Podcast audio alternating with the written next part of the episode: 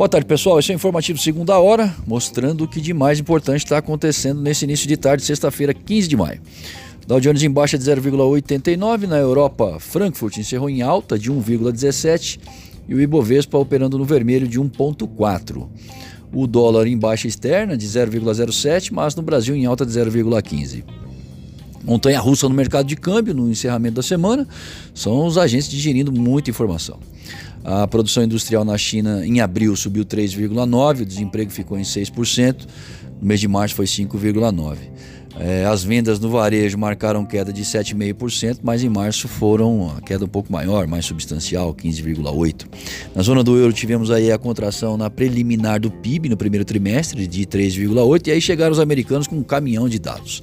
Uh, vamos às mais importantes. As vendas no varejo em abril nos Estados Unidos tiveram queda de 16,4% e a produção manufatureira nova queda superior a 13%.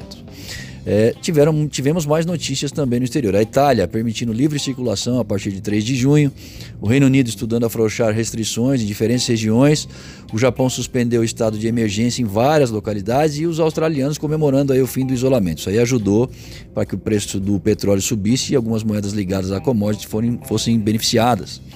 Estados Unidos e China seguem com as suas tensões em alta e a instabilidade política, que segue sendo observada. O ministro da Saúde pediu demissão, vai dar uma coletiva nesta tarde.